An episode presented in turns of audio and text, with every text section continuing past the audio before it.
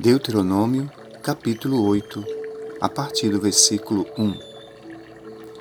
Portanto, tende cuidado de guardar as palavras que eu vos tenho ordenado a cumprir, a fim de que vivais bem e vos multipliqueis, e entreis e possuais a terra que eu, Senhor, sob juramento, prometi a vossos antepassados Traze sempre viva em tua memória a maneira como o Senhor teu Deus te conduziu por todo o caminho no deserto durante esses 40 anos, para te tornar humilde e provar-te, a fim de que exteriorizasses todas as intenções do teu coração, se estavas decidido a obedecer aos mandamentos ou não. O Senhor te humilhou o Senhor fez que sentisses fome e te alimentou com o maná, que nem tu nem teus pais conhecias, para te mostrar que o ser humano não vive apenas de pão, mas de toda a palavra que procede da boca do Senhor. As vestes que usavas não se envelheceram Tampouco teus pés incharam durante esses quarenta anos de caminhada. Sendo assim, reconhece no teu mais íntimo que o Senhor teu Deus te educava como um pai, instrui e disciplina seu filho amado. O foco desses versículos pode ser expresso em uma frase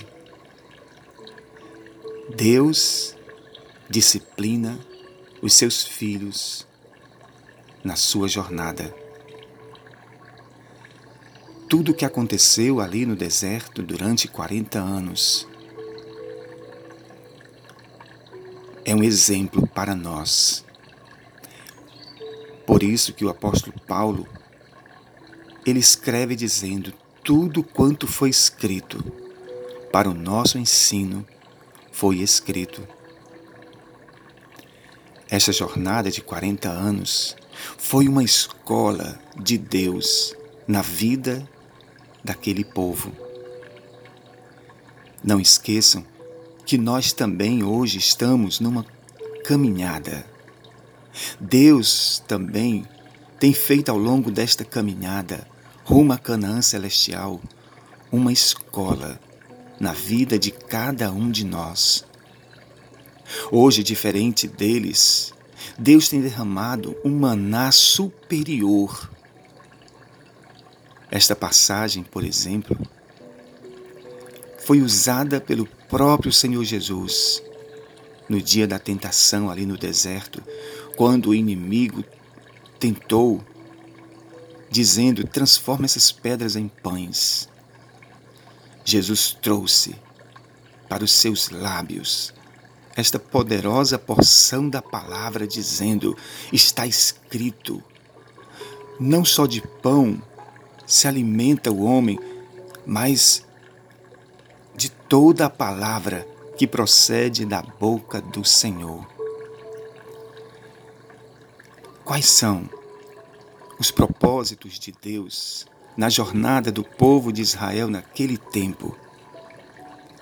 Nesse texto, nós podemos tirar pelo menos três grandes propósitos. O primeiro propósito, que segundo as orientações do profeta, do próprio Deus a Moisés, o maná foi uma maneira de Deus ensinar três grandes coisas ao povo: humildade, obediência e escala de prioridades.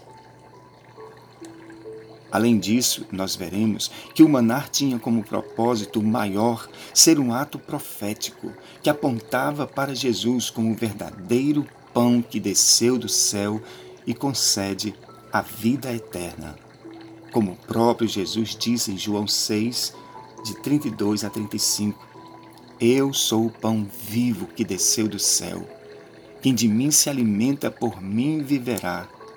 Não foi Moisés quem vos deu o pão verdadeiro que desceu do céu, mas o pão verdadeiro foi meu Pai quem vos dá. Vejamos mais de perto cada um desses propósitos.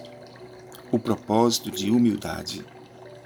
Este propósito está relacionado à nossa dependência total e completa de Deus. Deus é especialista. Ele conhece o nosso coração mais do que ninguém. Na jornada ali do povo de Israel em nossa própria jornada hoje, Deus vai quebrar a dureza do nosso coração, a arrogância dos nossos pensamentos. Todo aquele povo que saiu do Egito tinha um coração duro e arrogante.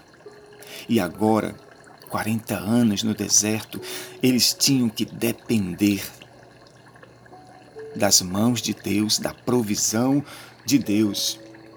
Precisamos confiar na provisão de Deus e não entregar o nosso coração à ansiedade quanto às coisas desta vida. Segundo as palavras de Jesus, o nosso Pai cuida das aves, das plantas, não deixando faltar nada. O alimento e nem os cuidados necessários à, sua, à nossa sobrevivência.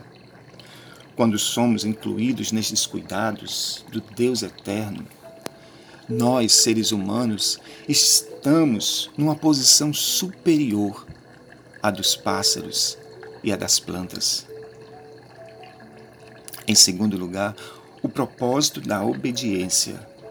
Este propósito está relacionado à exteriorização das vontades do coração. Diferente da nossa cultura, a palavra coração em hebraico tem a relação direta com a nossa vontade. O Deus eterno nos capacitou com uma vontade livre. Somos responsáveis pelas nossas próprias escolhas nesta vida. Em nossa jornada, todos os dias somos colocados diante de situações que devemos escolher entre a vontade de Deus e a nossa própria vontade. Jesus é o nosso maior exemplo nesta questão da vontade. Ele mesmo disse: A minha vontade é fazer a vontade do meu Pai que me enviou. Eis aí o grande segredo de Jesus para uma vida de vitórias contra o pecado que tenazmente nos assedia nesta jornada. O nosso Mestre decidiu espontaneamente se submeter à vontade do Pai e do Espírito. Infelizmente, neste embate entre fazer a vontade da carne e a vontade do Espírito Santo, a grande maioria pende para fazer as vontades da carne. Penso que a nossa oração constante nesta vida deveria ser: Pai, Ajuda-me a ser o que tu queres que eu seja. O terceiro propósito é o propósito de prioridades. Este propósito está relacionado ao que é mais importante em nossas vidas. Todos nós sabemos e temos consciência do que é realmente importante em nossa jornada nesta vida. O fato é que encontramos diante de nós um gigante Golias que nos ameaça, nos intimida e nos tira todas as forças de tentar derrotá-lo. Este gigante se chama as nossas próprias vontades. Muitos de nós perderemos o grande e maravilhoso prêmio da vida eterna, não pelo fato de Deus não nos conceder gratuitamente este prêmio, mas pelo fato de nós mesmos nos auto-sabotarmos com mau uso de nossas vontades. O povo escolhido por Deus na primeira aliança é um grande exemplo para nós. Lembro-me quando Jesus estava entrando na casa de Marta e Maria. A sua irmã Maria lançou-se aos seus pés para ouvir-lhe os ensinamentos enquanto Marta corria de um lado para o outro, atarefada em muitas tarefas. Então Marta chega para Jesus e diz: Não te importas que a minha irmã venha me ajudar? E Jesus, com calma, com sabedoria, olha para Marta e diz: Marta, Marta, por que andas preocupada e com tantas coisas para fazer? Uma coisa é necessária nesta vida. E Maria, tua irmã, escolheu a boa parte, e esta não lhe será tirada. Quantas coisas querem tirar você e eu dos pés do Senhor. Quantas situações, quantas demandas desta vida tentam nos tirar do propósito, das prioridades. Precisamos ser inteligentes espiritualmente e não deixar que nada nem ninguém nos roube do coração esta prioridade que nós temos, que Deus nos ensina nessa jornada. Buscai, pois, em primeiro lugar o seu reino e a sua justiça, e as demais coisas vos serão acrescentadas. Além disso, em quarto lugar, o maná é um ato profético de Deus acerca do seu filho. Jesus é o Logos, é a palavra viva de Deus que se tornou carne e habitou em nosso meio.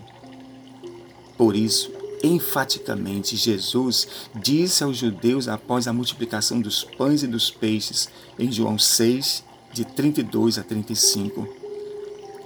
Em verdade, em verdade, vos asseguro, não foi Moisés quem vos deu o pão do céu, mas é meu Pai quem vos dá o verdadeiro pão do céu. Eu sou o pão da vida.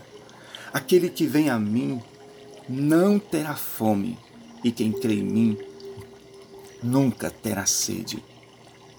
A semelhança do povo da primeira aliança, que tinha o maná sendo derramado sobre eles todos os dias durante aqueles 40 anos, hoje nós também estamos sendo alimentados durante nossa jornada por um maná superior chamado Jesus, o Filho de Deus, a palavra viva.